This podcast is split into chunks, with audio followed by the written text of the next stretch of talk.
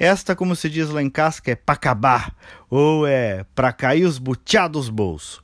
O presidente do Senado, Davi Alcolumbre, decidiu esta semana que vai ampliar os benefícios do plano de saúde dos servidores da casa, que já recebem poupudos salários. Agora, filhos e enteados terão direito de ser independentes até completarem 33 anos de idade. Antes a idade limite era 24, que convenhamos já não era nada mal. Mas todinhas dessas crianças, agora eles poderão viver do plano do papai e da mamãe até os 33. Convenhamos, gente, eu não preciso dizer quem paga essa conta, né? Dinheiro público. Eu, você e principalmente quem está desempregado, quem é pobre, quem não tem direito a nada e a ninguém. E lá lá lá lá lá, que alegria! Vem o carnaval aí e é mais um trenzinho passando. Pois é, tem gente que não entendeu nada das manifestações populares que começaram lá em 2013.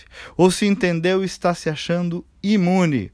E é por isso que a sociedade sempre deve ficar vigilante, especialmente com quem tem poder político e até às vezes com quem é muito conciliador, querido, quer agradar todos os lados.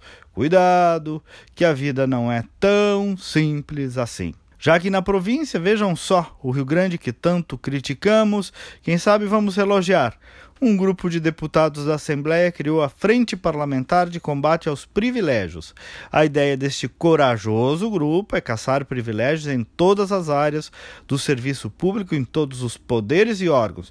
E eu digo sempre: o nosso parâmetro tem que ser o trabalhador comum. O direito que for concedido a mais do que o de um assalariado, cuidado, porque vale a pergunta porque só para alguns e não para todos. Ninguém mais aguenta pagar a conta dos privilégios. Então, que vergonha, Senado!